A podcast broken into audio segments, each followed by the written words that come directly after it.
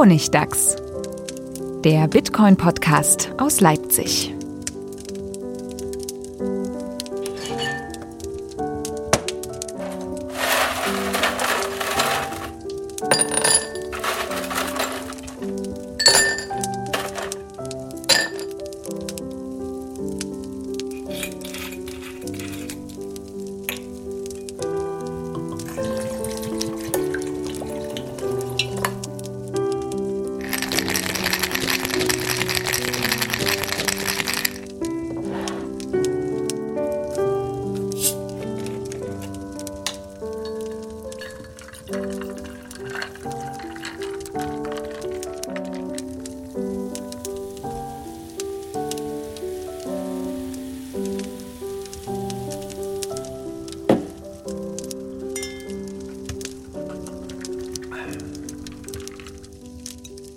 Willkommen zum 34.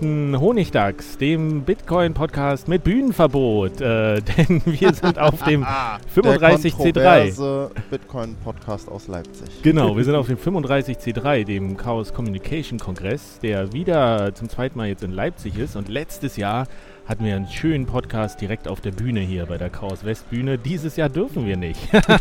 das gibt uns so ein schönes Bad Boy Image, finde yeah. ich schon fast, weil es ist etwas oder zumindest es geht die mehr, dass Krypto und Bitcoin etwas umstritten ist auf dem CCC. Ähm, es gibt auch gewisse Auflagen, die die Assembly hier bekommen hat. Das ist negativ. Auf der anderen Seite gibt es wieder positive Aspekte. Du bist schon viel zu sehr im Thema. Du musst doch erstmal vor sagen, wir, wen wir hier haben. Also wer ist denn überhaupt, wir haben ja einen, einen ganz ehrenwerten Gast. Dich, Stefan, dich hört man schon. Ah, ich bin's. Stefan, du bist da. Manuel, du bist auch da. Und Hallo. wir haben heute einen Spezialgast, nämlich Merch. Hi, servus. Aus San Francisco angereist extra. Und deswegen dachten wir, ist doch eine super Gelegenheit, ähm, äh, dich mal hier in den Podcast mit reinzuholen. Denn wir kennen uns bisher ja nur von Twitter.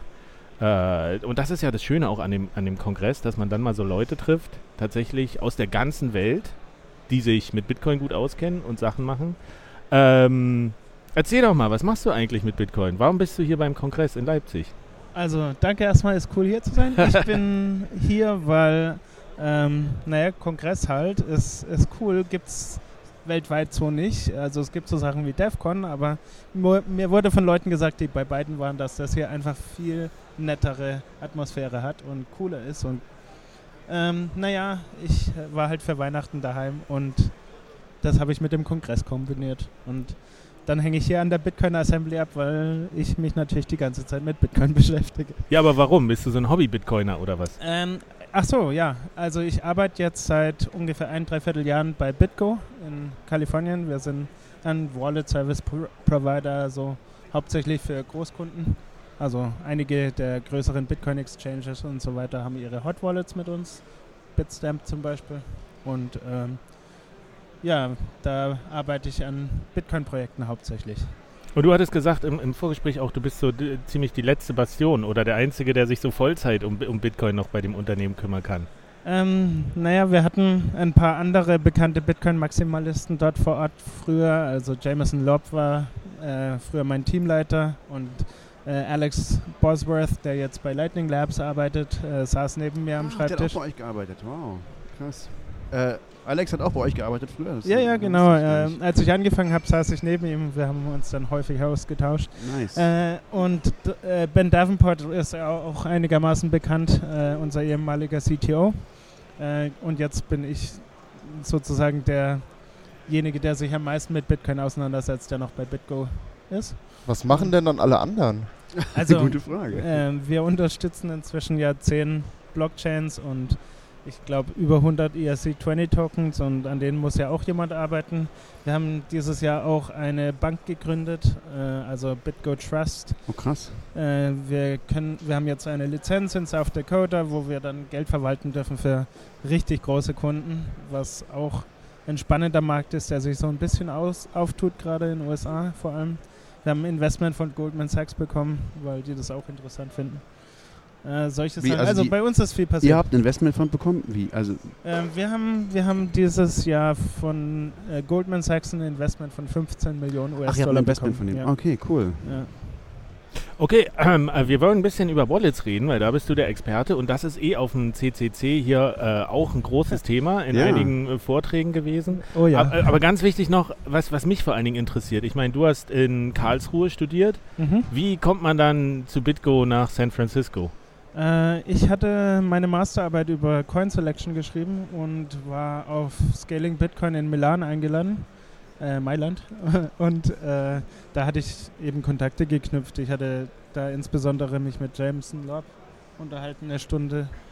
Und äh, dementsprechend dann, als ich fertig war mit dem Studium, ein bisschen mich umgehört. Ich wollte in Bitcoin arbeiten und so bin ich bei Bitgo gelandet. Das finde ich immer noch so, so echt faszinierend, dass man einfach so anfangen kann, im Studium sich damit auseinanderzusetzen, sich irgendwie ein Nischenthema zu suchen oder eine schöne Arbeit dazu zu schreiben. Dann gehst du zu einer Konferenz und triffst halt tatsächlich die Leute aus der ganzen Welt. Ich meine, hier sind die ja auch. Dann kann man mit denen plaudern und dann hast du auf einmal einen netten Job am anderen Ende der Welt. Ich habe gehört, San Francisco ist nicht die schlechteste Stadt, in manchen Aspekten.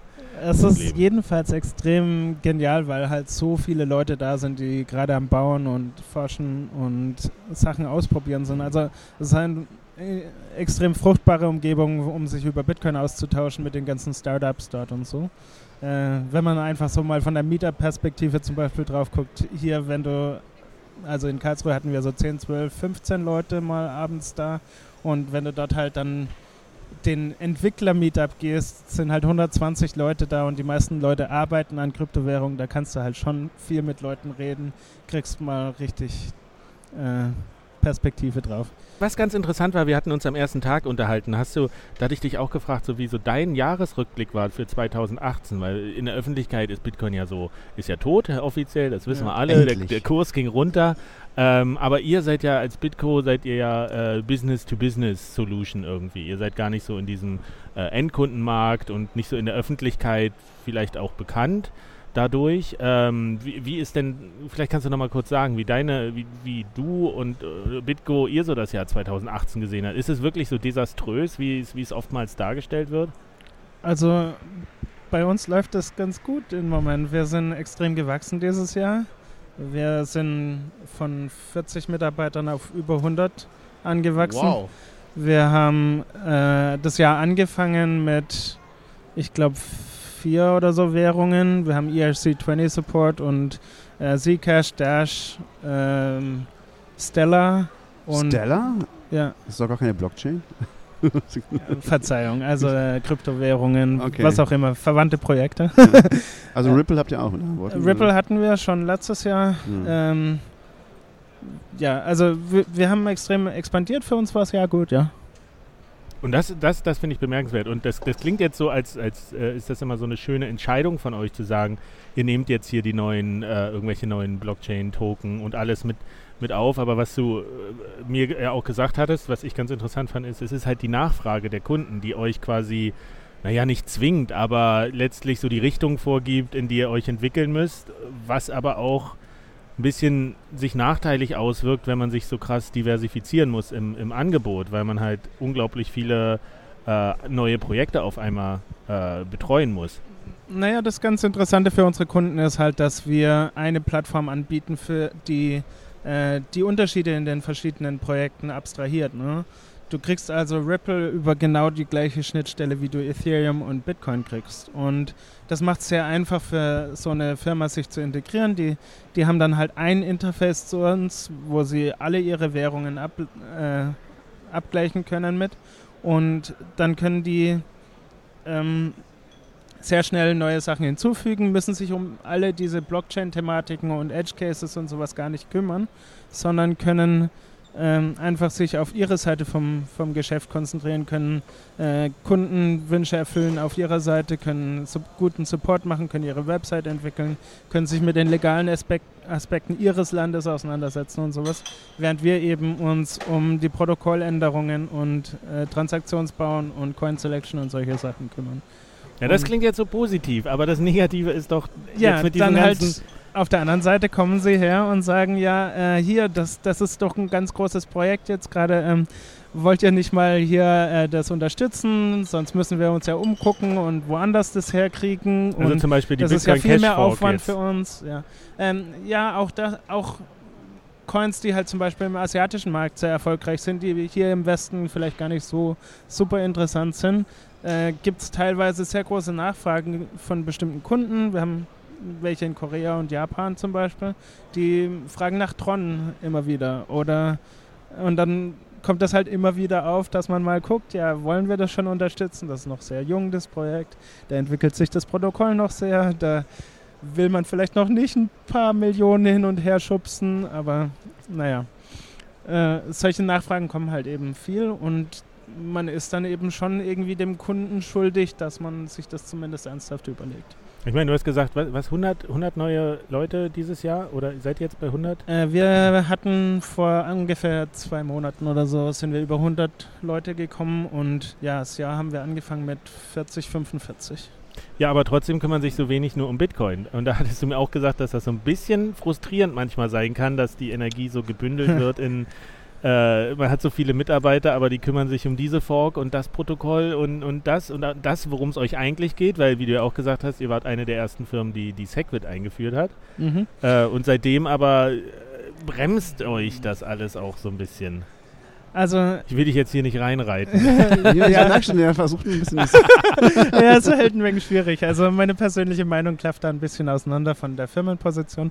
Ähm, ich finde natürlich Bitcoin das wichtigste Projekt, weil es äh, einerseits der Treiber des, der ganzen Szene war, der, der Startpunkt und auch immer noch äh, vom Geldvolumen, das durchfließt, das einfach Größenordnung anders ist als ähm, auch alle anderen Plattformen zusammengenommen. Und ähm, ja, man würde dann natürlich gerne ganz vorne dabei sein, die ganze Zeit und äh, bei jedem neuen Protokollding, das man kriegt und das von Vorteil ist für die äh, Kunden oder für die Firma selbst, äh, schnell dabei sein. Aber ja, ähm, zum Beispiel der Bitcoin Cash Hard Fork hat uns jetzt viel beschäftigt. Also ähm, wir mussten dann äh, dafür sorgen, dass Replay Protection da ist, dass eben die, die Münzen oder also Unspends, äh, die die Kunden auf Bitcoin Cash hatten, wenn sie die ausgeben, dass sie nicht auch gleichzeitig auf der Satoshi Vision Chain ausgegeben wurden. Äh, das habe ich, glaube ich, von dir gelernt. Das heißt tatsächlich Satoshi Vision. Ja, das heißt nicht Satoshis es, äh, Vision. das ist absurd. Genau. Wunderbar. Also, Mehr muss man nicht sagen zu dem nee. Projekt. Aber ich finde, also ich habe da tatsächlich so noch nie drüber nachgedacht, weil es gibt ja manchmal, ich glaube, ich habe mich da auch schon mal drüber beschwert, dass so Analysten sagen, ja, Bitcoin gibt es jetzt seit neun, seit zehn Jahren und technisch entwickelt sich das ja überhaupt nicht weiter und guckt all die tollen neuen Projekte, die hier das und das machen. Aber das Argument, dass durch die ganzen neuen Projekte eben solche Firmen, die sich tatsächlich die, die Leute beschäftigen, die das weiterentwickeln können, implementieren, dass die halt tatsächlich ausgebremst werden. Und dieses Argument zu sagen, naja, lass die ganzen Blockchain-Projekte oder alternativen Coins da sein, die machen ja nichts Schlimmes. Im, am Ende sind es irgendwie Testnets, wir können was draus lernen. Das stimmt eben doch nicht so ganz, wenn sie sagen, sie sind von einer gewissen Perspektive aus, kann man sie als Ballast sehen, den man irgendwie mitschleift, weil man sich nicht um das kümmern kann, äh, worum man sich eigentlich kümmern will. Und das fand ich, äh, finde ich zumindest mal einen ganz interessanten äh, Aspekt das wäre ja alles okay, wenn wir irgendwas testen würden, was weiß ich, die Block-Size, Blockgeschwindigkeit, andere Algos, irgend sowas und dann würden die sterben und weggehen. Aber kein einziger Coin stirbt. Ja, solange es noch einen einzigen Menschen gibt, der den, der den Not betreibt, wird er nie, immer wieder auferstehen. Das, das andere ist halt, äh, es gibt gar nicht so große Unterschiede, wenn diese Projekte ähm, dann starten. Oft sind es ja direkte Klone, aber dann von dort an entwickeln sich die Protokolle auch auseinander. Also zum Beispiel hatte dann Bitcoin Cash die Cache-Adder-Adressen eingeführt. Ähm, dann die Protokoll, also Entschuldigung, die Blockvergrößerung von Bitcoin Cash und dann auch BSV zu ähm, Unendlich? Oder 128 Megabyte im Moment, aber ja, wir wollten eigentlich ja nicht mehr drüber, darüber reden. Aber ähm, man, man setzt sich eben auch allen diesen Protokolländerungen aus. Also wir hatten zum Beispiel direkt nach dem Start von Zcash hatten wir dann das Sapling Hardfork Upgrade und das mussten wir natürlich dann auch implementieren erstmal. Ähm, ja, und, und es wächst eben exponentiell dieser Aufwand, wenn du dich entscheidest, du, du machst hier sowas, nehme jetzt mal Monero oder sowas, da gab es ja auch eine Fork in, in, in, vier Unterprojekte. Und dann, wenn du das anbietest, dann kommen die Kunden halt und sagen, ja, aber ich will auch die drei anderen. Und dann hast du so, oh ey, jetzt habe ich, eigentlich wollte ich eine Monero machen, jetzt habe ich hier noch vier andere. Oder ich meine, Bitcoin Cash gab es eine Fork und dann das kann ja immer wieder passieren. Das finde ich so tatsächlich ein gewisses Risiko, was du als, als Firma hast, dann dich zu entscheiden, welche Coins ich jetzt unterstütze. Ja, genau. Und vor allem jetzt auch, also wir mit BitGo Trust streben wir eben Custodial Wallets an. Und gerade in dem Fall bist du ja wirklich voll verantwortlich, den Kunden Zugang zu ihrem Geld zu geben. Und wenn dann ein erfolgreicher Spin-off stattfindet und der dann halt doch nach zwei Monaten noch 80 Dollar wert ist und die Leute sagen, ja, wir hätten das aber gerne, dann musst du halt ran und das machen. Mhm. Und ja, halt Weil nicht einfach irgendwann, sondern jetzt. Bei wem liegt eigentlich das Risiko bei irgendwelchen windigen Blockchains, wenn da mal irgendwas schief geht? Keine Ahnung, das Protokoll ist kaputt und irgendwie verschwinden Gelder. Sind die Kryptos bei euch versichert oder liegt das Risiko dann beim Kunden oder ist das dann auf eurer Tasche? Das ist auch eine schwierige Frage. Die du nicht also, beantworten darfst, vermutlich. Wir haben ähm, ja, ich glaube, das ist nochmal so eine Schnittpost. also, äh, Sagen wir mal, ähm, ihr habt Glück gehabt, dass ihr Bitcoin Private nicht unterstützt, oder? War das ähm, Bitcoin Private? Was? Nee, irgendeins von den. Nee, Bitcoin Gold war es. Eines von diesen Dingen hat doch einen 51-Attack gehabt, eine sehr große. Ähm, jetzt ähm, dieses Jahr, da war, äh, ich glaube, Wordcoin hatte einen, auf jeden Fall. Bitcoin ja, Gold, glaube ich, ich auch mal. Der hatte auch mal 51% äh, Attacks, BTC ja. Private war der mit den 2 Millionen Coins, die Ach, in die, die Private Adressen gemeint ja. wurde. ähm, also, Stimmt.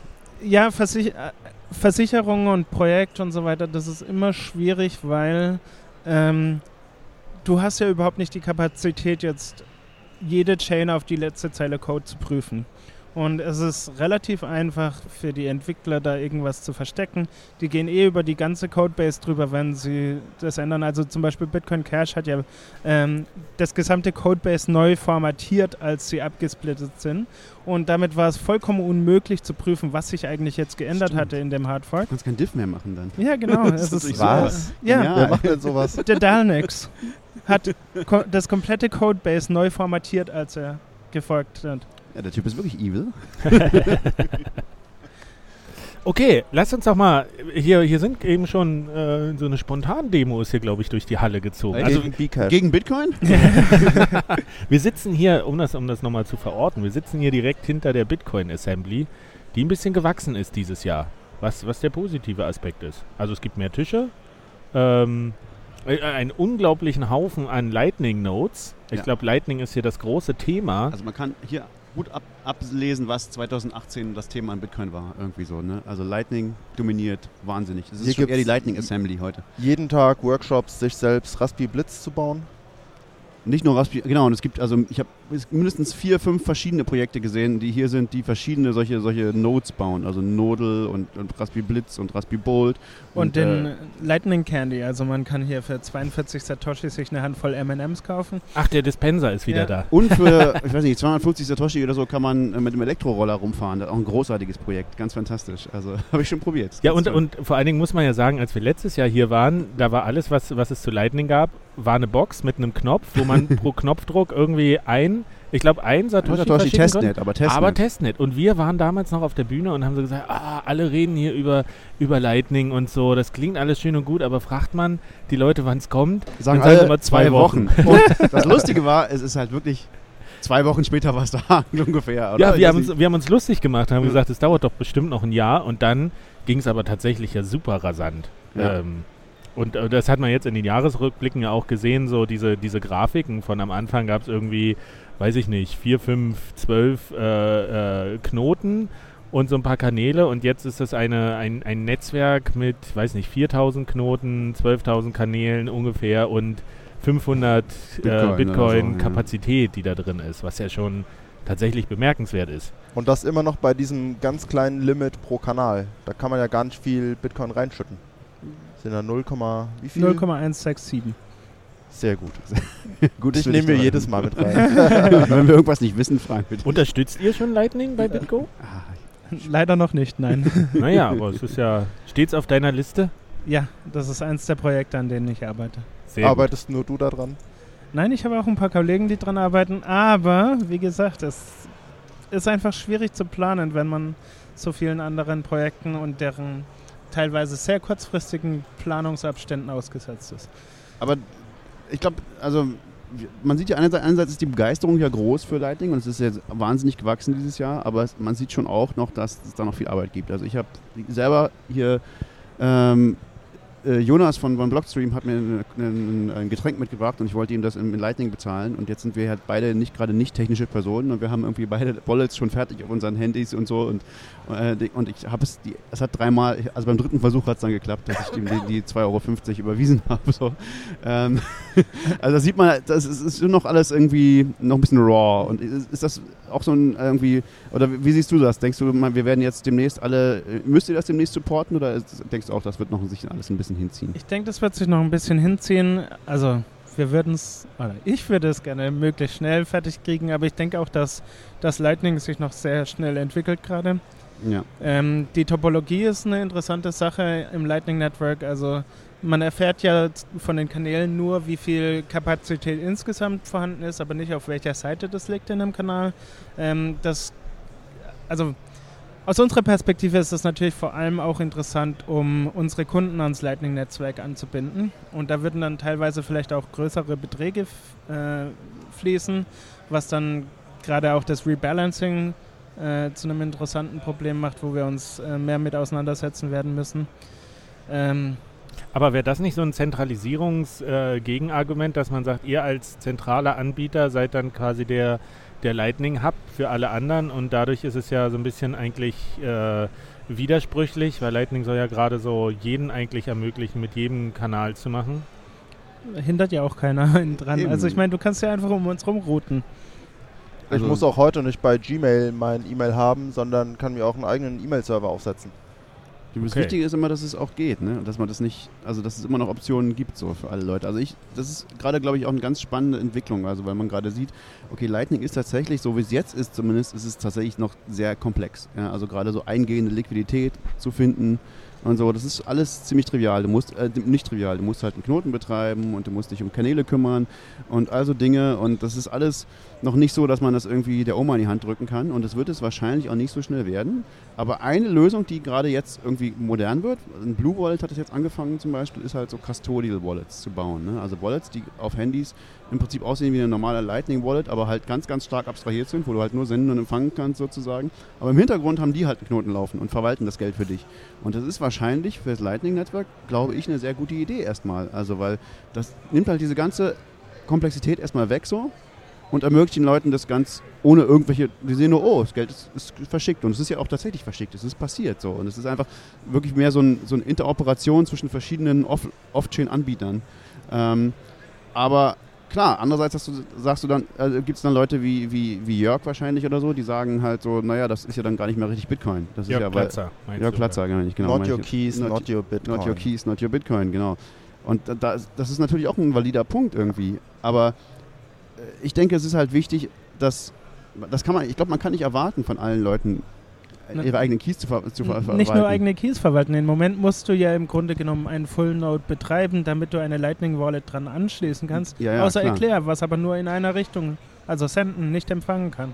Genau, also das ist das ist ja noch viel komplizierter. Also man kann es von niemanden, also von sehr wenigen Leuten auf der Welt erwarten, dass sie Lightning Node betreiben. Also insofern ist es schon, also ich finde es schon sehr, sehr beeindruckend, dass wir 5000 Knoten im Lightning Network haben und das sind ja nur die Public Nodes. Das sind ja, also wer weiß, wie viele, wie viele Private Nodes es gibt, was ja, das, da soll ja so ein bisschen das, die Reise hingehen, dass es die aller, allermeisten Nodes sind private und haben Private Channels zu irgendwelchen Online-Knoten und die Knoten, die du siehst, sind nur die, die immer online sind, also die das richtige, stabile Netz bilden sozusagen. Und dass das schon 5000 sind, finde ich schon sehr, sehr beeindruckend, muss ich sagen, weil es ist tatsächlich noch kompliziert, so ein Ding zu betreiben. Einen Einwurf habe ich da noch. Äh, mein ehemaliger Kollege Alex Bosworth, der jetzt bei Lightning Labs der Infrastrukturleiter ist, der hatte äh, eins der ersten Projekte, die er auf Lightning gemacht hatte, war HTLC.me, ja. was eine Custodial Wallet war. Und der hatte bei uns bei einem Café die Straße runter, hatte er das angebracht. Äh, und hatte so den ersten Kaffee gekauft auf Lightning Network. Äh, nice.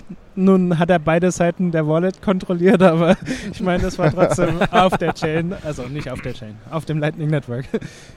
So, ja, aber mit dem ersten Bier, sorry. Irgendwie muss man das Ganze ja bootstrappen. Wir sind schon sehr weit mit mhm. 5000 Nodes, aber damit es wirklich erstmal nur die Reichweite von Bitcoin hat und dann möglichst noch deutlich weiter wächst, irgendwie muss man es halt anfangen. Genau, und ich denke, das sind halt diese beiden Richtungen. Einerseits sind diese, diese ganzen Node-Projekte, die wir jetzt hier sehen, also diese ganzen Kästen, diese kleinen Kästen, die man sich irgendwo hinstellen kann, die irgendwann wirklich, die Vision ist ja, die steckst du in die Steckdose, Plug and Play und das Ding läuft einfach und ist ein, wahrscheinlich ein Full-Node, vielleicht nicht immer, aber im Moment immer noch überall ein Full-Node sozusagen und dann halt ein Lightning-Node und, das, das, du, und da, da connectest du deinen, deinen Light-Client da drauf auf dem Handy und das ist halt die, die, die safe und Cypherpunk-mäßige, absolut korrekte Art, das zu tun. So. Das wird auch immer einfacher werden. Aber ja, gleichzeitig ist ja, ist ja jetzt schon mit diesem Casa äh, Hodel oder sowas oder Casa Note für 300 Dollar mit so einer grafischen Benutzeroberfläche, wo du dich durchklickst und dann hast du deinen Full Node. Also das ist ja, ja. du kannst ihn dir selber bauen, diesen Raspi Blitz, kostet dann glaube ich um 150 Euro Materialwert so, und musst er dann allerdings selbst konfigurieren, aber es geht halt in diese Benutzerfreundlichkeit und ich glaube, das ist auch ein ganz großes Ding. Also diese, die, die schießen ja wie Pilze aus dem Boden, diese diese einfachen geilen Notes, die du dir wirklich Plug and Play zu Hause hinstellen kannst. Genau. Und das wird, sehe ich als großen Treiber auch für das, für das Lightning-Netzwerk. Wenn du sowas hast, wir haben das ja gesehen, es gab ja auch Anbieter, die Bitcoin Full Notes äh, konntest du dir kaufen, dann irgendwie und zu Hause hinstellen. Und ich habe ja auch mal einen konfiguriert. Das, da fehlt aber so ein bisschen im Vergleich jetzt zu diesen Bitcoin und Lightning Notes so ein bisschen die Sexiness. Lightning ist ja total äh, sexy. Da hatten wir auch drüber gesprochen, dass, dass du hattest gesagt, so die, die Bitcoin-Entwickler eigentlich, du Stefan, zeigen, sieht man zeigen ja nicht im Podcast, ähm, dass die Bitcoin-Entwickler, die eigentlich alle so älter sind, so 35 plus, vielleicht sogar 40 plus. ja, man sieht so eine Divide, ne? Mit Lightning eine ganz neue Generation auch äh, wieder in die Szene, in die Community reingespült wird. Absolut, da gibt es irgendwie, finde ich, ganz, ganz viele junge Leute, die sonst vielleicht so vom Publikum würde man die eher in dieser Ethereum-Ecke verorten. was, da wollte ich auch noch mal eben dazu sagen, so dass gerade Ethereum ist auch so ein Ding, was halt, wo auch viele, es gibt auch viele interessante äh, Projekte darin, aber man denkt irgendwie, aber es ist gleichzeitig so ein Brain Drain. Es ist irgendwie so ein, äh, da wird viel Brainpower in unserer unserer Wahrnehmung nach sozusagen verbraten für was, was nicht funktionieren kann. Und die sind in Lightning viel besser aufgehoben, die Leute. Und, und, und die, da, da sieht man halt eben auch coole Leute, die da lustige Sachen probieren und und sich da sehr schnell irgendwie einen Namen machen und sehr schnell irgendwie, also René ist zum Beispiel jemand, der mir einfällt, oder, oder, oder Jonas Sneak, oder das ist die ganzen Leute. René Pickard. Äh, nicht, schnell die, die, Da, da muss ich jetzt genau. auch mal einen kleinen Shoutout zu Chaincode Labs reinschmeißen, weil äh, die hatten ja jetzt die Lightning Residency organisiert in New York vor äh, Ende Oktober oder was. Und äh, einer der Teilnehmer äh, war, oder sogar mehrere der Teilnehmer sind ehemalige Consensus-Mitarbeiter gewesen, Ach, die sich jetzt für Lightning interessieren. Einfach weil, weil das eben am Kommen ist und weil es auch spannend ist und weil man halt vielleicht auch eher anwendungsspezifischer entwickeln kann auf Lightning gegenüber, was man mit der Blockchain machen kann. Also ja, ah, Lightning cool. eignet sich ja direkt für äh, Zahlungsabwicklung aus, von Haus aus. Das ist ja, wofür es entwickelt ist. Äh, da geht einiges. Zum Beispiel eins der Projekte, die da rauskamen, äh, Joule, ist äh, von Will O'Brien, der ja vorher hauptsächlich nur Ethereum gemacht hatte. Ja, yeah, wir holen sie alle zurück. Jetzt, wo Konsensus sie alle entlassen hat, kommen sie alle zu Lightning zurück. Sehr gut. Aber äh, äh, genau das mit diesen, äh, ich meine hier, Fulmo hat ja auch vier Hackathons oder sowas gemacht, allein dieses Jahr, drei ja. oder vier, also äh, Star des Jahres. Ich, ich war auf zweien und es war immer so eine, so eine ganz eigene Atmosphäre tatsächlich, so eine Aufbruchsstimmung. Man merkt richtig, wie dieser Damm gebrochen ist, der durch diese Scaling-Debatte sich so aufgestaut hat und jetzt der Tatendrang in der Community wieder so immens groß ist. Und das ist richtig erfrischend. Also und das da war ist, so und da ist gut, dass der, Jahr. dass der Bear Market den, diesen ganzen Preisquatsch rausnimmt. Das stimmt. Jetzt können wir wieder arbeiten. ja, und wie gesagt, vielleicht ist es ja wirklich so. Ich meine, das war vorhin ein bisschen ein Joke mit Konsensus, aber es ist ein bisschen so. Die, also ganz, ganz viele Entwickler gehen natürlich auch dahin, wo das Geld ist. Ja? Und wenn plötzlich gar nicht mehr so viel Geld in Scheißdreck drin ist, dann kann man auch wieder sinnvolle Sachen machen, auch wenn man damit nicht sofort reich wird, vielleicht. Also auch eine spannende Sache ist, es ist natürlich super billig, gerade Lightning Channel aufzumachen. Das stimmt. Man kann und lustigerweise, wenn man die jetzt gerade mit dem Maximalbetrag öffnet, dann sind die, was weiß ich, 800 Dollar wert gerade oder so, 600 Dollar.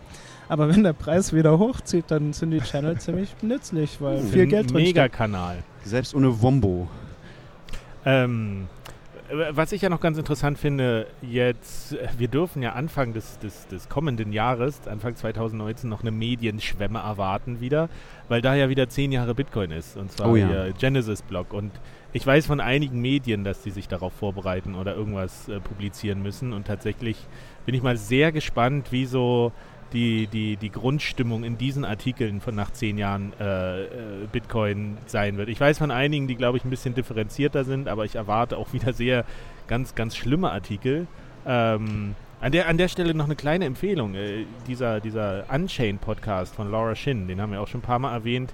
Die hat im Oktober, Ende Oktober eine Folge gemacht mit Nathaniel Popper und äh, Paul Vigna. Und die haben ja beide Bücher geschrieben. Nathaniel Popper ist äh, New York Times Reporter und Paul Vigna beim Wall Street Journal.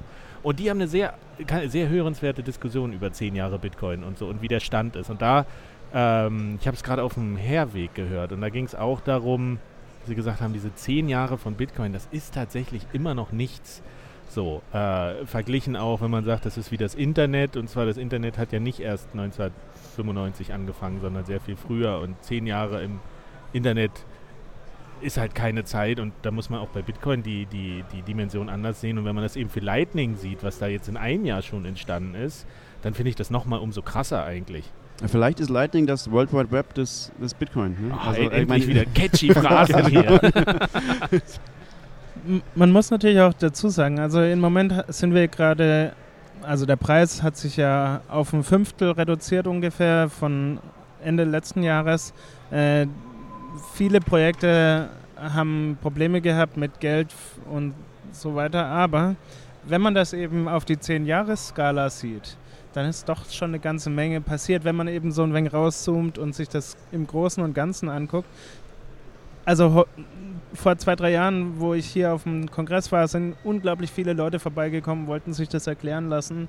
Was ist denn dieses Bitcoin? Wie funktioniert das und so weiter?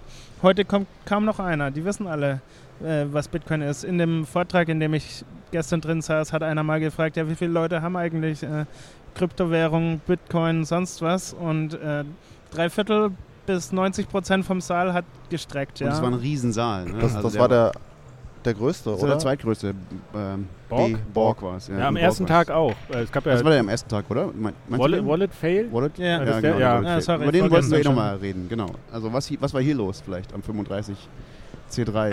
also es gab auf jeden Fall, also das ist, es gab einen sehr prominenten Vortrag, der ja. hieß Wallet.fail, wo es darum ging, drei Forscher äh, nehmen Hardware-Wallets, Cryptocurrency, Hardware-Wallets auseinander und äh, glitchen die und hacken die Supply Chain, also versuchen diese Dinger zu manipulieren und die, den Seed auszulesen und halt die Bitcoins irgendwie darunter zu klauen. Und ähm, das war ein sehr professionell gemachter Vortrag. Also es ja. war ein, das bemerkenswert, es war ein sehr großer Saal und der war nahezu voll. Und da werden bestimmt 1000 Leute reingepasst haben, mehr. oder? Mehr. Das mehr. waren mehr. Also kann man ja. Äh, ah, das, ich den, ich habe Saal, rausgefunden Den Saal sieht man nicht in der in der Aufzeichnung. Also der der Vortrag wurde ja aufgezeichnet. Äh, die hatten eine Stunde Zeit und haben irgendwie vier Angriffs vier Kategorien von Angriffsszenarien äh, quasi erklärt, wie sie den Ledger, den Ledger Blue, den Trezor One und den Trezor T äh, genau. jeweils mal angegriffen haben und es auch geschafft haben, da ein bisschen ähm, äh, die zu kompromittieren. Und als ich den gehört hatte, war ich danach echt so beeindruckt. Also ja. ich war schon beeindruckt von ich dem auch. Logo, was die hatten. und der, der, der, war sehr schön. Die hatten da Memes drin und der war sehr gut getimed und sehr gut vorgetragen. Bisschen zu schnell, weil sie, glaube ich, mehr Material hatten als für eine Stunde. Aber danach dachte ich auch so, also ich hatte ein un leicht ungutes Gefühl, aber das ist auch relativ schnell wieder verflogen nach diesem äh, Vortrag, weil ich so dachte, ja, nach jedem, nach jedem, äh, auf jeden Fall muss jemand physischen Zugriff auf diese Hardware-Wallet gehabt haben. So, und, ja. äh, Alle Angriffe nehmen das setzen das voraus. Und das Interessante für mich ist eigentlich sogar noch, wie die Reaktionen auf diesen Vortrag waren, weil auf Twitter so, sowohl, also von Trezor hat sich sogar der Chief Technical äh, ja, Stick hatte sich gleich gemeldet, sogar als äh, genau. Frage der war da, zum Vortrag. Genau. Der war im, im Raum. Und die waren beide ein bisschen, also Ledger als auch Trezor sind ein bisschen angepisst, dass sie nicht vorher informiert wurden über so ein. Ja, es gab keine Responsible Disclosure. Also Was sehr unüblich ist in der ja. Szene. Also muss man sagen, das ist schon eher unethisch. Ja. So, und dann damit so, heische, so, so sensationsheischerisch umzugehen und das vorher nicht zu publizieren. Und die haben halt genau diesen Effekt erzählt. Das, das finde ich so ein bisschen. Ähm, also es gab ein, noch am selben Abend einen sehr langen Artikel, auch okayen Artikel bei Zeit Online darüber, mhm. ähm, der mir noch ein viel unguteres Gefühl hinterlassen hat. Als ich den gelesen habe, dachte ich so, oh, also irgendwie kannst du diesem ganzen Bitcoin-Kram nicht vertrauen, wenn du es nicht besser wüsstest, so ein bisschen. Und das fand ich, mhm. ich habe da erst drüber nachgedacht und dachte am Anfang, mh, hm, das ist eigentlich Mist, so ein Artikel. Dann dachte ich wiederum, eigentlich ist es zurzeit ganz gut. Der, der schreckt die Leute ein bisschen ab. Äh, du musst dich halt selber damit auseinandersetzen und das verstehen. Ähm, sonst ist die Chance einfach hoch, groß, dass du Geld verlierst. Und gestern kam, glaube ich, noch auf Spiegel Online dann ein Interview mit, den, mit zwei dieser drei Vortragenden, wo sie auch noch mal ein paar Sachen erklärt haben, wo du ja auch gesagt hast, Merch, dass, dass da schon an manchen Punkten was dran ist, wo ich aber auch Sachen sehr krass formuliert finde. Was mich aber am meisten stört, ist, dass halt das direkt unter diesem Wallet.fail ist, haben sie eine Firma gegründet. So, und du kannst diese Seite aufrufen und findest gleich, wollen sie sich beraten lassen, hier eine Stunde kostet 300 Euro.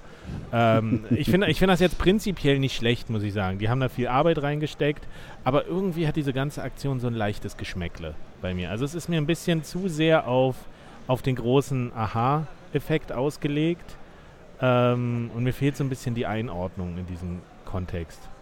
Willst du was sagen zu Much? Ähm, naja, also du hattest schon erwähnt im Nebensatz eher, aber ähm, du musst erstmal physischen Zugriff auf die Wallet haben für alle diese Angriffe, die beschrieben wurden. Und das, also du hattest, glaube ich, getweetet, ne, ein Safe löst das, außer ja. den Supply Chain Angriff. Ähm, das andere ist halt die Hardware Wallet, vor allem der große Vorzug, den die, den die hat, ist, du kannst den auch an einem Gerät betreiben, das äh, ein Virus hat oder sonst was und es ist immer noch relativ sicher, weil du eben einen eigenen dedizierten Chip hast, der sich mit der Transaktion auseinandersetzt. Äh, der Private Key verlässt nie die Device und so weiter. Und das ist immer noch gegeben mit der Hardware Wallet und die, also das Angriffsszenario, wenn, wenn einer einbricht bei mir, dann ähm, stellt er halt einen Keylogger in mein Keyboard oder tut eine Kamera aufstellen oder nimmt den Chip halt gleich komplett mit. Ja. Oder, oder, nimmt deinen Seed, den du offen rumliegen hast, auf ein Stück Papier. Gu guckt halt durch meine Akten, durch meinen Aktenschrank und sucht mein Paper Backup, ja. Also das, ja, also das ist eben das Ding, das hat ja auch, auch äh, Ledger dann, dann, geantwortet. Also einerseits waren sie auch so ein bisschen angepisst, weil sie halt nicht, nicht mitgeteilt, andererseits haben sie auch gesagt so, ja, das war jetzt alles nicht besonders überraschend, dass man das machen kann und insbesondere halt völlig unrealistisch als Angriff, weil all diese Angriffe sind irgendwie sehr viel teurer und aufwendiger, als wenn der Angreifer in dem Szenario, wo er halt zu mir nach Hause kommt, einfach eine Kamera installiert und einfach guckt, welche PIN ich eingebe. So, und, das, und, dann halt das nächste Mal das Ding klaut. Also das, ähm, das ist eben das Ding. Also das nimmt schon sehr, sehr, sehr, sehr, nimmt schon sehr, sehr viel voraus. Also es hat eigentlich, wenn man drüber nachdenkt, nachher jetzt nichts gezeigt, was man nicht schon vorher wusste, was nicht irgendwie äh, aber es ist, ist, vielleicht ganz gut als so ein Awareness-Schritt. Einfach so, dass, dass, man eben das Hardware-Wallets sind jetzt nicht das Ding, was alle Probleme löst. Hardware-Wallets sind nicht irgendwie unendlich sicher und gegen jeden Angriff. Und wenn, wenn jemand sozusagen dich auch schon ausgesondert hat, dann hilft auch eine Hardware-Wallet dir nicht viel, äh, wenn er da Aufwand betreibt. Und das war eigentlich auch schon vorher allen klar, die sich damit auskennen. Aber jetzt wissen es vielleicht ein paar mehr Leute. Also es ist vielleicht, vielleicht ganz gut, ne? Also dass du sagst, eine Hardware-Wallet ist halt gut, weil sie praktisch ist. Eine Hardware-Wallet ist halt was, was, was man schlecht äh, also was man nicht so leicht sozusagen fehlbedienen kann und was einfach was relativ einfach und was dafür eine relativ gute Sicherheit bietet. Aber es hat eben auch Schwachstellen. Immer dann, wenn sozusagen jemand physisch Zugriff auf das Ding kriegen kann und da sind halt jetzt ein paar mehr Varianten, als man sich vorher darüber nachgedacht hat, sind sozusagen äh, da gezeigt worden. Aber es ist jetzt eigentlich nichts, keine große neue Erkenntnis.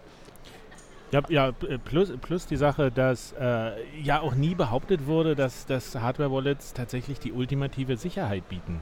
So, das ist immer eine, eine es ist immer ein Kompromiss zwischen äh, Bequemlichkeit und Sicherheit. Da es gibt einfach nicht. Jetzt war auch der Vorschlag in dem Spiegel Online-Artikel, ja, den, den Seed, den musst du eh aufteilen und dann bei deiner Mama die Hälfte und bei deiner Oma die andere Hälfte und dann in der, in der Praxis, ja, also wenn hier alle drei Monate, dann kommt eine Hardfork wieder und dann äh, Update, da wird natürlich die Firmware abgedatet, um das zu unterstützen und dann musst du aber wieder den Trezor neu aufsetzen und brauchst wieder dein Seed und dann fährst du zu deiner Oma und dann fährst du zu deiner Mama. Wie soll denn das gehen? Also das ist immer irgendwie so ein Aber das betrifft ja nur andere Coins. naja, ich denke auch, so wirklich neue Angriffe sind es eigentlich nicht. Entweder man schützt sich mit, mit einer Hardware-Wallet nur gegen Online-Angriffe oder von einem infizierten Host. Oder wenn man auch Offline-Angriffe absichern will, dann braucht man zum Beispiel mehrere Schlüssel, Faktoren, Multisig, wie auch immer. Und dann ist man wieder bei unserem Gast von BitGo. Und das, das, ist alles nicht neu. Ja, wenn es naja, so einfach wäre, bräuchte man ja BitGo nicht, ne? naja, es gibt ja jetzt auch die Lösung für individuelle Nutzer. Ja, richtig. Was ganz interessant ist, also auch um nochmal zu zeigen, wie, wie, äh, wie groß die Wellen sind, die das Ding geschlagen hat. Also du hast nach dem, Stefan, du hast nach dem Vortrag zu mir gesagt, oh, was ist denn jetzt hier mit Trace Mayer? Den haben wir im letzten Podcast, haben wir auch auf hier Proof of Keys hingewiesen, 3. Januar, alles Geld runterziehen von Exchanges und dann auf die Hardware-Wallet und jetzt sind die Hardware-Wallets alle unsicher. Und selbst äh, Trace Mayer hat darauf reagiert. Hat er darauf reagiert? Ja, ja, der hat auf Wallet-Fail hingewiesen. ich habe ihn noch angetweetet. Der hatte auch gesagt hier, naja, seine seine vier Lösungen waren, glaube ich, äh, Bitcoin Core, äh, Armory, Glacier-Protokoll und noch irgendwas. Aber das habe ich vergessen. Also der hat eh gar nicht Hardware-Wallets auf dem Schirm gehabt für dieses, für dieses Ding. Aber das fand ich ganz interessant. Hier ist der Vortrag in Leipzig und du sagst noch so, aha, Trace Mayer, lustig. Und dann reagiert er da drauf. Hm. Ich weiß nicht, Armory, glaube ich, ist ziemlich im, zum Stillstand gekommen zuletzt. Ich bin mir nicht sicher, ob das gerade noch eine valide Lösung ist. Hat hier jemand im Kreis da Informationen? Es ist für Privatleute die meiner Meinung valideste und sicherste und beste Lösung. Das also wird noch weiterentwickelt? Ja, natürlich. Mhm, es gibt schon noch, wer hat das übernommen? Dieser, ja, wie heißt der? Irgendwas? Äh, Goatpick. Goatpick, genau, richtig. Also Aber du brauchst halt einen kompletten Rechner, auf dem du es laufen lassen kannst. Und, und du, brauchst du, brauchst viel Speicherplatz. du brauchst ein Full Node, also ein Bitcoin, ja, Bitcoin Node Core, ich, ja. auf den Armory aufbaut. Armory hat selbst keine Netzwerkschnittstelle. Was eine sehr gute äh, prinzipielle Entscheidung ist.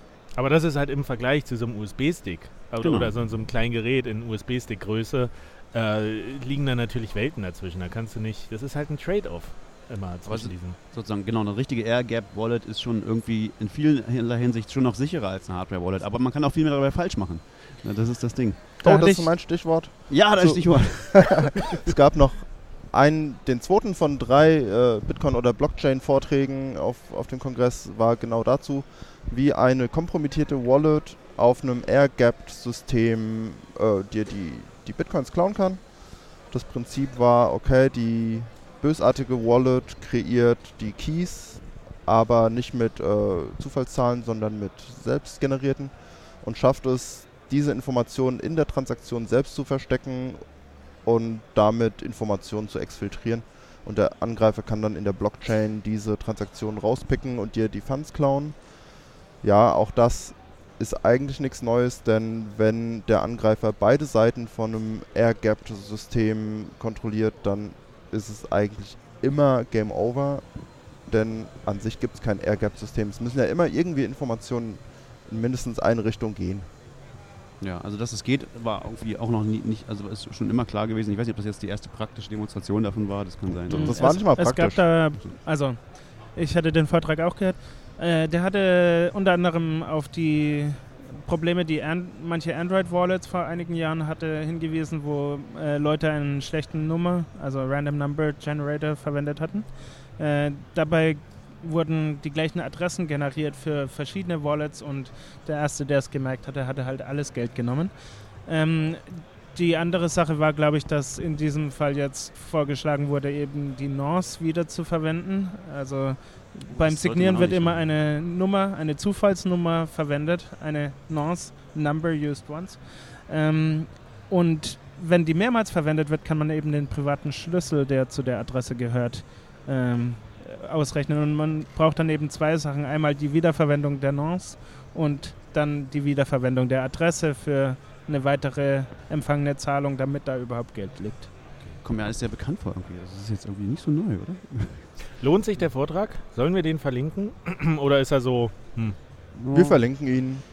Guckt euch alles an. Der erste ist vielleicht spannender. Der war spektakulärer auf jeden Fall.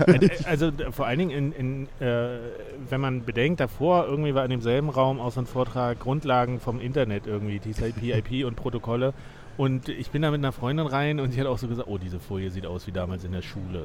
und irgendjemand sagte, es war genau so ein Vortrag. So wirklich weißer Hintergrund und nur so Bullet Points mit einzelnen Wörtern. Ewig lang dieselbe Folie. Ähm, und dagegen halt dieser Wallet-Fail, der so richtig erfrischend war und getimed und gute Grafiken und Memes. Äh, also da lagen schon Welten dazwischen. Die, das ist wirklich eine, muss man sagen, es war eine unterhaltsame Stunde. Naja, ich gucke mir den auch nochmal an im, im Recording. Ich habe ihn nicht live gesehen. Gibt sogar auf Deutsch. Der wurde übersetzt mittlerweile. Das ist ja auch sehr bemerkenswert. Die übersetzen ja alles, ne? Das ja. ist crazy. Also das ist echt schon toll hier, muss man sagen. Also das muss man ja sagen. Alles in allem ist das schon echt eine, eine krasse Veranstaltung. Das, äh ja, dass das alles von äh, Leuten, die einfach freiwillig mithelfen, organisiert wird und gestemmt wird, ist genau, sehr spektakulär. Ja quasi niemand Geld hier, ne? Das ist schon ziemlich. Die, vor allem die, die meisten Leute, die mithelfen, die vorher drei Wochen an, vorher anreisen und noch aufbauen und so, die zahlen auch alle ihr Ticket selber. Alle, ne? alle ausnahmslos zahlen ihr Ticket. Das auch ist, ist Vorstand, Leute, die mit aufbauen, alle. Sehr mhm. beeindruckend, ist schon sehr cool. Insofern kann man auch verstehen, also da wir haben ja vorher schon mal so ein bisschen, also vielleicht kommen wir mal zu diesem, also wir sind jetzt bestimmt bei 35C3, aber auch so 35 oder CCC und Bitcoin. Warte, ich will noch eine Sache sagen zum, zum Thema und diese Wallets. Okay. Äh, äh diese, ich finde es sehr bemerkenswert, denn letztes Jahr waren, war hier ein großes Thema, irgendwie auch Finanzdaten, und da ging es da, darum, dass, dass äh, Bank-Apps gehackt werden irgendwie. Ich weiß nicht, ob es N26 war oder so, aber da haben wir irgendwie Schwachstellen in, in Banking-Apps gefunden. Und dass dieses Jahr äh, einfach Cryptocurrency, Hardware-Wallets und Private Keys in diesem Kontext so ein großes Thema sind, finde ich schon sehr bemerkenswert einfach, dass wir sehen, dass da sind ein, ein Riesensaal, der voll ist von ja. Leuten, die irgendwas mit Kryptowährung machen. Und das ist für mich so ein interessanter Indikator zu sehen, einfach wie das Thema wächst, auch unabhängig jetzt von diesem, von diesem Preis. Also dass das okay, auch der Preis hat einfach viele Leute wieder in diese soziale Bewegung Bitcoin reingespült oder in diese, in diese Idee, äh, Kryptowährung zu machen oder irgendwas damit zu machen, dass das jetzt schon so ein großes Thema hier auf dem Kongress ist. Das finde ich eine interessante Entwicklung. Da gibt es ja auch immer, also mit dem Preis kommen ja auch ganz andere Leute ins Gespräch und zu den Treffen und so weiter. Wenn der Preis gerade super hoch ist, dann kommen viele neue Leute, fragen, wie man meinen kann, in welchen Coin man jetzt am sinnvollsten investieren sollte und so weiter. Und jetzt, wo eben der Preis eher wieder niedrig ist, ähm, hat man ein bisschen mehr Ruhe zu entwickeln und die Leute, die schon seit Jahren dabei sind, kommen eher wieder raus und sagen, hier treffe ich halt jetzt die anderen. Wie endlich und, wieder normale Leute. Ja, genau. Aber das, äh, das noch Aber ganz kurz. Ja, es ist auf jeden Fall mega gewachsen das letzte Jahr. Also auch mit dem fallenden Preis ähm, hat sich einfach sehr viel getan. Es wurde in manchen Ländern die rechtliche Situation mehr geklärt. Äh, die Banken und so weiter bewegen sich ein bisschen mehr. Ähm, ja, da und, passiert und, was. Und was interessant war, was du vorhin noch gesagt hattest im Vorgespräch, dass bei, beim Thema Hardware-Wallets schon auch noch Luft nach oben ist, wie man die besser und sicherer entwickeln kann. Also man kann jetzt auch nicht, man kann hier sagen, die sind schon ganz, ganz okay für das, was ich halt entwickeln konnte bisher, aber es gibt halt auch noch mehr Vorwissen oder bereits existierendes Wissen, was äh, man vielleicht in die also ich bin kein Hardware-Profi, Hardware aber ich vermute mal, dass wenn Leute, die schon seit Dekaden sich mit Hardware-Wallet-artigen Geräten, nämlich HSMs, auseinandersetzen, wenn die anfangen, auf den Hardware-Wallet-Markt zu drängen, dann bringen die halt ihr ganzes Fachwissen mit. Und dann wird halt was passieren, wie mit den Exchanges passiert ist. Ähm, die ersten Exchanges, äh, schaut euch Mt. Gox an, das war halt nie dafür gedacht, für das Volumen und die Anzahl der User und so weiter, die das dann verwendet haben. Oder das überhaupt Bitcoin zu Überhaupt nicht so designt oder betrieben, dass das hätte sinnvoll klappen können. Aber die zweite und dritte Generation von, von Bitcoin-Unternehmen, die sind halt ganz anders an die Sache rangegangen, weil die schon von Anfang an gedacht haben, hey, hier könnte mal eine ganze Menge Geld durchfließen und so hattest du das auch gesagt, die irgendwie für dich, glaube ich, offensichtliche Idee, dass man diese ganzen, diese Hardware-Wallets ja auch einfach in Epoxy gießen könnte? Äh, ja, also das wird mit anderen HSMs gemacht, dass die komplett mit Epoxy ausgegossen werden. Ja. Und wenn du die dann physisch aufmachen willst, du reißt halt schon die ganzen äh, Teile vom Brett und machst die kaputt. Die löscht sich nicht nur physisch, mhm. also die, die, geht physisch kaputt in dem Moment, wo du versuchst, sie zu manipulieren. Genau, ist seltsam. das kannst du, das kannst du eigentlich mit einer mit einer Ledger, die ist ja auch einfach nur ein kleines Elektrobrett drin und äh, einmal mit Epoxy ausgießen. Vielleicht noch in ein durchsichtiges Hülle packen, dann kannst du sehen, was drauf ist, aber kannst es eben nicht ändern. Ja, aber auf sowas freut sich natürlich der Kongress und der Hackerumfeld.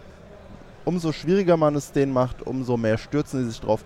Okay, irgendwie muss ich das runterkriegen, irgendwie muss ich das scheibchenweise abschleifen können. Das ja, ist aber ist doch super, weil das ist ja auch, das ist ja auch eine der Auflagen und jetzt kommen wir nochmal zum CCC ah, und, und, und, äh, das ist ja eine der äh, in Anführungsstrichen Auflagen, die auch die Bitcoin Assembly hier bekommen hat dieses Jahr, weil äh, auch nochmal zu sagen, warum wir Bühnenverbot hat, ist auf dieser gesamten Chaos Stage West äh, darf nichts mit Krypto dieses Jahr stattfinden. Mit Kryptowährungen, also ja, was immer das heißt. Ja. Genau, Krypto Kryptowährung. Außer auf Klingonisch. ja? wenn, wenn man seinen Vortrag auf Klingonisch hält, darf man ihn, glaube ich, auf der Chaos West Bühne halten. Egal worüber, oder was? So ist das ist die Regel? Oder? Ja, auch, nee, auch explizit zu Krypto. Achso, okay. Ah. Weil es dann eh keiner versteht, oder? Ja, ich glaube, die waren schon so ein bisschen genervt. Also meine Wahrnehmung vom letzten Jahr war, die haben eine riesige Bühne für Assembly-Maßstäbe aufgebaut, hatten aber längst nicht die, die, ganze Zeit besetzt mit Vorträgen und sowas und haben dann händeringend irgendwas als Programm gesucht und, und direkt die, gegenüber war der Bitcoin-Tisch. Und naja, dann, dann haben einige Bitcoiner geguckt, okay, ja, mal gucken, ich habe dann noch so einen Vortrag von vor zwei Jahren, dann halte ich den jetzt halt für euch. Oder wir sogar, ja. Also sogar wir durften dann mal auf die Bühne. und letztes, ich meine, dieses Jahr sind die noch größer. Ich hab, diese Bühne ist ja jetzt ja. ganz woanders, aber diese riesig, das ist eine mega Bühne. Das ist ein, ein Medienunternehmen. Ich habe aber nicht gesehen, was spielt da drauf. Also vielleicht, wahrscheinlich sind die ist wieder jetzt total leer, weil jetzt niemand. Nö, ich habe was gesehen über Freifunk Aachen, aber okay. ähm, grundsätzlich gab es halt wohl sehr viele negative Kritik letztes Jahr rund um alles, was mit, mit Kryptowährung zu tun hat. Und deswegen wurde hier ein bisschen mit Auflagen gearbeitet, genau, also die, so wie ich das verstanden habe. Die Auflage, das hat mich total schockiert und da sind wir, haben wir uns vorhin eben schon gestritten, Manuel. Man, man muss aber klar sagen, Chaos West oder die Bühne da, das ist nichts Offizielles, das ist ein von einer Community oder Communities organisierter eigener ja. Raum. Und die können, die dürfen auch machen, was sie das wollen. Ist klar, und dürfen natürlich. auch sagen, das ist völlig in Ordnung. Wir wollen euch ja, ja, das ist nur so ein Ding. Aber, aber der, scheinbar der CCC hat offensichtlich scheinbar die Auflage erteilt für den, für den Bitcoin-Stand diesmal, also für die Bitcoin Assembly, dass wir keinen Satoshi Square machen dürfen. Also, also dass das nicht Christian sich am Anfang hinstellen darf und sagen, hier, äh, jetzt ist hier dieser Zeitpunkt und wer, wer möchte denn irgendwie Bitcoins oder irgendwelche anderen Währungen mit irgendwem anders tauschen, die sollen sich dort da treffen und dann können die das da untereinander ausmachen. Das ist irgendwie jetzt offiziell untersagt worden. Und das fand ich total, einen total krassen Grundrechtseingriff äh, irgendwie. So. Das fand ich total absurd. So. Du kannst auch nicht Leuten verbieten, sich zu treffen und äh, privat miteinander irgendwie was zu handeln. Aber du siehst das anders, Manuel. Ja, also da geht es gar nicht um, um Krypto oder Bitcoin im, im Besonderen, sondern es geht rein darum, dass diese riesige Veranstaltung hier, die ist ja, könnte man auch irgendwie als Bühne nutzen, dass die sehr strikt nicht kommerziell sein soll. Das geht so weit, dass man hier keinen Bierkasten hinstellen darf und sagen kann, schmeiß 2 Euro rein, dann nimmst du dir ein Bier. Das ist schon verboten. Es ist hier alles äh, ausnahmslos gegen Spende oder zu verschenken. Ausnahme sind die reinen Materialkosten, wenn man irgendwie Lötkits oder sowas abgibt. Und darum geht es beim Satoshi Square. Ähm, gut, man kann sich jetzt streiten, ist das jetzt irgendwie was Kommerzielles, wenn ich hier Bitcoins verkaufe oder kaufe? Habe ich einen Aufschlag oder nicht? In der Glashalle steht ein Geldautomat. ja, aber. Nein, es, es, gab ja auch die Diskussion, da, darf man hier ein ATM ausstellen? Ein Bitcoin-ATM. Bitcoin Und das, das wurde untersagt. Ja. Hinter, äh, vor, vor, dem äh, irgendwie Argument kann ich das auch verstehen, weil irgendwer verdient da an Gebühren irgendwie Geld. Mhm. Ähm, es wäre zwar eine, net, eine nette Demo, aber es ist halt dieses grundsätzliche Problem, dass man sagt, diese, wir haben nun mal dieses Kryptogeld, diese, diese, diese Währung Bitcoin und es ist eine Technologie, es, hat, es lässt sich aber nicht vom Geldaspekt trennen und es ist äh, im Time Magazine ist gerade so ein äh, interessanter Artikel erschienen, der auch nochmal sehr positiv Bitcoin als, als äh, wichtige Technologie preist, weil gesagt wird, dass 50 Prozent der Weltbevölkerung in autoritären Regimen lebt. Und vom Iran über äh, Venezuela, Türkei, Russland gibt es halt überall äh, autoritäre Regime, die den Leuten das Geld quasi nicht wegnehmen, weginflationieren, schwierig machen, damit umzugehen und dass es für die ganz wichtig ist, so ein System zu haben, wo eben nicht äh, Einfluss genommen werden kann, was nicht zensiert werden kann, was nicht staatlich kontrolliert werden kann. Und äh, äh, der Autor, äh, du weißt den Namen? Ne? Alex Gladstein. Genau, äh, Chief Strategy Officer der Human Rights Rights Foundation. Was ist die Human Rights Foundation? Müssen wir nochmal nachgucken. Aber der hat richtig, also der sehr viele Links. Er hat alles, alles verlinkt in, in seinem ähm, Artikel und hat richtig nochmal so, so eine Pro, eine sehr fundierte Pro-Meinung gebracht für Bitcoin. Und ich finde, das ist eigentlich, was mir so ein bisschen fehlt hier, ist der, die kritische Auseinandersetzung damit. Es gibt klar diesen negativen Aspekt von Geld. Äh, und dass irgendwie diese Hackerethik das verbietet, damit umzugehen oder sich darauf zu konzentrieren. Ich habe da volles Verständnis dafür, aber irgendwie muss man das dann irgendwie. Ach, es ist schwierig. Man muss doch damit umgehen dann. Es ist ein Spannungsfeld. Ich finde so ein bisschen, dass, dass jetzt der CCC da so ein bisschen den Kopf in den Sand steckt und einfach sagt so, oh, Geld gibt's gar nicht, la la la la la. also ja, aber wie gesagt, kann man auch unterschiedlich sehen. Also wenn es eine klare, wenn es eine klare, eine klare, sagen wir mal, eine Regel ist, die für alle gilt und sagt, okay, man darf hier einfach nichts, nichts äh, kommerzielles machen und dann gut würde ich zwar immer noch fragwürdig, finde ich immer noch fragwürdig, ob das jetzt kommerziell ist. Ähm, aber, aber gut, okay, dann, dann, dann kann ich das schon nachvollziehen. So. Aber, auch, aber allgemein ähm, habe ich schon so ein bisschen wahrgenommen, dass es da so, eine, so ein, sagen wir mal, gespaltenes Verhältnis zu, zu Bitcoin und, und vielleicht auch anderen Kryptowährungen gibt. Was ich irgendwie nicht so, was ich irgendwie komisch, also was irgendwie auch für, für mich mehr so ein, so ein Unterton hat, so ein Gefühl von, ähm, diese ganze Veranstaltung ist ja irgendwie All Creatures Welcome. Also ich habe am ersten Tag, ich kam irgendwie rein und habe irgendwie da sind jetzt, werden oft ganz oft so Tweets, die einfach irg irgendwie aufgefangen werden, wer das moderiert, auf, auf den Bildschirm gezeigt. Und da war irgendein so Tweet von irgendjemandem, ich weiß nicht, ob das, äh, ich glaube, es war irgendjemand von der Piratenpartei früher, der so äh, getweetet hat, ja, all creatures welcome, das ist ja so mit das Motto hier. Ähm, aber seid doch bitte links. und das, das scheint mir so ein bisschen ein Unterton zu sein, dass hier ganz, ganz stark betont wird, so, also dass das zwar alles irgendwie open und so ist, aber man eigentlich soll man doch schon irgendwie so, ein, so eine gewisse Richtung haben, sehr grün, vegan, links, äh, LGBTQ, ähm, also so eine, so, eine, so eine gewisse also gibt so ein gewisses Gefühl sozusagen, wer, wer, hier willkommen ist und wer nicht so sehr. Und, äh, und Bitcoin ist da halt deutlich, sagen wir mal, unentschiedener. Und das stimmt. Bitcoin ist eher so ein Ding mit Free Speech und nicht All Creatures Welcome. Genau.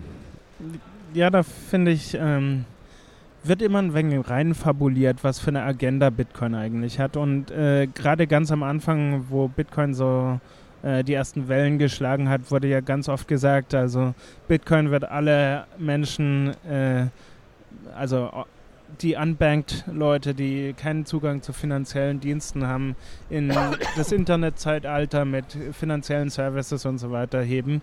Aber ähm, es ist halt einfach nicht das. Das ist eine Plattform, die erstmal nur ein Protokoll ist, wie man Wert verschiebt und die man eben verwenden kann für Sachen. Es gibt sicherlich irgendwelche sozialen Gruppierungen, die sich darum bilden, die Agenda haben und die irgendwas erreichen wollen, aber von sich aus wird Bitcoin nicht den Welthunger enden und auch nicht alle, alle armen Menschen reich machen ja. oder sonst was. Äh, und da wird eben jetzt auch äh, die Reaktion auf diesen Gladstein-Artikel.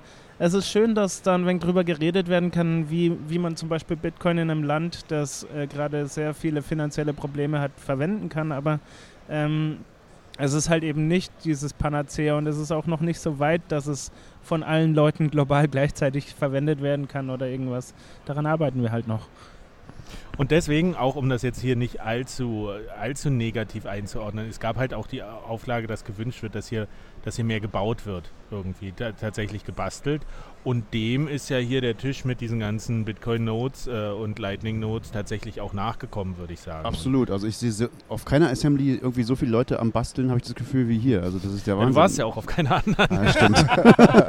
nee, aber, aber was ja auch bemerkenswert ist, eine Frage nach diesem Wallet-Fail-Vortrag ähm, war auch, wie ich mich denn als Anfänger irgendwie damit auseinandersetzen kann, irgendwie, ja, ob sie Tipps haben, wo ich mich informieren kann. Und genau dafür ist es ja dann wichtig zu sagen, ja, guck mal hier auf den Kongress, geh zu dieser Assembly, stell alle deine Fragen, hol die Informationen, fang an zu basteln. Und deswegen ist es ja auch so wichtig, wenn man solche krassen, äh, gut besuchten Vorträge hat mit guten Themen, die auch ziehen, dass man dann aber auch eben die Leute da hat, die dann das auffangen, das Interesse und auch sagen können, hier, guck mal, äh, da findest du Informationen oder das ist interessant oder hier fangen wir praktisch an. Ähm, ja. Ihr guckt alle schon so ermattet und wir haben auch schon Wie spät eine Stunde. Haben eine Stunde haben wir schon? Okay, hm? ja. Oder vielleicht sollten wir dann. Ja, ich weiß nicht. Äh, ich ich glaube so, für, für mich war so die Gretchenfrage, ob der CCC, wer auch immer das sein mag, ob die jetzt Bitcoin mögen oder nicht. Kann ich mein Ticket mit Bitcoin zahlen? Mhm. Kann man nämlich noch nicht. Fand ich immer schade. Ich habe jetzt mal endlich, ich glaube, so ein bisschen belastbare Aussagen bekommen. Das ist jetzt nicht böser Wille oder der CCC ist jetzt anti-Bitcoin, sondern naja, jemand muss halt implementieren. Das, das Interessante ist, also ich weiß von, von Jeff, dass er das, das sehr versucht hat. Er hat das sehr vorangetrieben und hat mit den Leuten da geredet und hat wirklich denen gezeigt, wie man es implementieren kann. es ist sehr einfach, das zu implementieren. Ähm, weil mit, du brauchst halt einen BitPay-Server, den kannst du auch hosten lassen. Also gut, du hast dann natürlich Bitcoin. Dann nachher. hast du Bitcoin. Das, das, ist ein bisschen die Frage. Das ist oder BTC Pay? Ja, richtig. Wie, BTC Pay, genau, das meinte ich. Sorry, BTC Pay, genau, eben nicht BitPay. Genau. Habe ich BitPay gesagt? Oh Gott. Schneidet das raus. okay. Schneidet das eigenständig zu Hause bitte raus. bitte. Mental. Na, naja, äh, es gibt eine, ne. eine GmbH, die sich um die finanziellen Aspekte von dem Kongress kümmert. Und bei so vielen Leuten, da, da reden wir um über Millionenbeträge, die allein durch die Tickets ein, zwei Monate vorher eingesammelt werden. Und dieses Jahr war ein gutes Beispiel, wenn das ein Bitcoin gewesen wäre, dann wäre jetzt diese GmbH insolvent und der Kongress hätte nicht stattgefunden. Also die müssen definitiv pro Ticket den genauen Betrag in Euro irgendwo auf dem Konto bekommen. Plus, genau, plus die Schwierigkeit ist halt wieder an dem Ende, wo das Fiat rausfallen muss. Mhm und dann jemand kommt und sagt, zahlt Steuern. Was ja, also da möchte ich auch nicht dann mit so einer Firma ja, tauschen, stimmt. die äh, damit agiert. Der also, technische Aspekt ist nicht das Problem, ne? Man muss, man muss da auch schon noch Verständnis für haben. Äh, wichtig ist halt, dass irgendwie so eine Dialogbereitschaft da ist. Und es gibt ja auch Leute, die haben mir gesagt, ich meine, unser äh, Podcast heißt Honigdachs, du hast sogar ein Honigdachs-T-Shirt an, sehr lobenswert. Merch hat extra für uns eins angezogen, ist wunderschön. Genau. Und ähm, es gibt halt Leute, die sagen, es ist, wie es ist. Und es war schon immer so. Wir machen halt unser Ding hier mit Bitcoin und es gibt Leute, die mögen es und es gibt Leute, die mögen es nicht. Und das wird es immer geben und Honey Badger doesn't care. Ja, aber es wäre schon ein sehr gute, eine sehr gute Ehe der Kongress und Bitcoin. Ich kann, viele wissen es vielleicht, wie man zu einem Ticket kommt. Man hat so eine Art Voucher-Code, der ist naja, der ist per se erstmal anonym. Den tippe ich irgendwo ein und gebe irgendeine random E-Mail-Adresse an. Dann kriege ich einen QR-Code, mit dem gehe ich an die Kasse und kriege ein Bändchen. Niemand weiß meinen Namen. Niemand kann irgendwas über mich sagen, außer natürlich die Bezahlung per Bank oder Kreditkarte. Da bin ich halt nackig. Man kann, kann man nicht bar bezahlen? Nein. Das ist natürlich echt ein Problem, ja. Naja, gut. Willst du 2 Millionen Euro in Cash rumfliegen haben. Naja, Vor allem durch die Post empfangen oder so. Ja, das wäre natürlich auch eine Lösung, aber deutlich mehr Aufwand, als das Ganze mit Bitcoin zu machen. Auf jeden Fall. Also ja, es würde schon gut passen. Also ich denke, dass das auch kommen wird. Es ist halt vielleicht einfach noch nicht so weit. Bräuchte der CCC etwa eine BitGo-Wallet äh, im Hintergrund? Na, tauscht ihr, tauscht ihr gegen Fiat? Noch nicht. Noch nicht. okay. Aber es gibt ja jetzt mindestens zwei Firmen in Deutschland, die mit einer Bankenlizenz am Start sind. Vielleicht geht ja da was für den nächsten Kongress. Es ist schon eine Lücke, die jetzt da entstanden ist, dadurch, dass BitPay, BitPay böse geworden ist, oder? Kann man, ja. kann man sagen. Also das, es gibt nicht so richtig so einen tollen Anbieter gerade, der sagt so, wo man so, so jemand empfehlen kann und sagen, du kannst Bitcoin annehmen und Euro rauskriegen. Es ist ja alles, das haben wir ja auch schon besprochen, es ist alles so ein bisschen resettet in Bitcoin, dass, äh, dass die ganzen Services, die am Anfang da waren, als Bitcoins noch billig waren und Transaktionsgebühren niedrig und Platz auf der Blockchain gefühlt unbegrenzt. Bevor, äh, bevor alle verrückt wurden. Die, die Tipping-Dienste, die Payment-Provider, die sind alle verschwunden und das kommt ja jetzt mit Lightning gerade wieder. Ich habe Reboot. Äh, Telecoin irgendwie, Patreon-Alternativen, Tip-in-Me, Das entsteht ja jetzt alles nochmal neu. Mal gucken. Wenn, Aber wenn es passt auch viel besser auf Lightning. Also es ist halt, ja. das waren alles viele kleine Zahlungsanwendungen, die nur gingen, solange eben äh, Blockspace, Blockspace halt verfügbar war für ja. auch alles. Und jetzt äh, kommt sowas ähnliches halt auf Lightning. Ich weiß nicht, ob es dann langfristig genauso sein wird, aber zumindest wird es auch viele kleine Projekte geben, an denen Lightning dann wachsen kann wieder. Das stimmt. Das, das passt auch gut. Dieses Jahr ist das Kongressmotto Refreshing Memories. Also oh. lasst uns mal den Kram, den, der früher schon funktioniert hat, jetzt mal noch geiler machen. Das Kongressmotto letztes Jahr war 2 Watt. Ja, macht mal was. Hat ja gepasst. Es wurde was getan und jetzt äh, wiederholen wir, was wir schon hatten. Aber ähm, vielleicht auch an dem Punkt mal ganz kurz eine App, die ich besonders spektakulär fand auf Lightning dieses Jahr, war einfach Satoshi's Place. Also klar hat jeder bestimmt schon gesehen, aber das Coole daran war einfach, dass du unglaublich kleine Beträge nehmen konntest, aber trotzdem diese DOS Protection hat es das jemand bezahlen muss, um eben auf diesem Bild rumzumalen.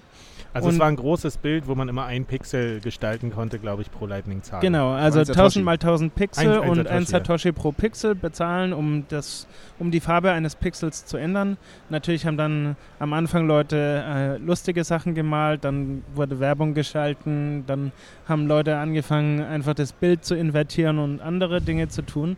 Aber ähm, es war einfach eine mega coole Demo, was Lightning zu was Besonderem macht, weil du nämlich eben mickrige Beträge schicken kannst, was vorher auch mit Bitcoin so nicht möglich war. Das war gar nicht möglich. das war einfach was, was gemacht, was das hat was gemacht, was vorher einfach nicht ging. Ne? Und das ist schon immer cool. So, dass, selbst wenn das jetzt an sich vielleicht nicht so nützlich ist. und wer weiß, also niemand weiß so richtig, wie nützlich das mal werden wird. Aber es ist was, was vorher nicht ging. Und das war also das sehr klar gezeigt. Sehr schön, ja.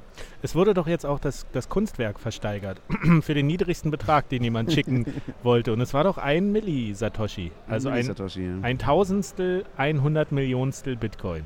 Aber wie, wie, hat er das eigentlich, wie, aber wie geht das? Wie kann ich dann einen Milli-Satoshi kriegen eigentlich?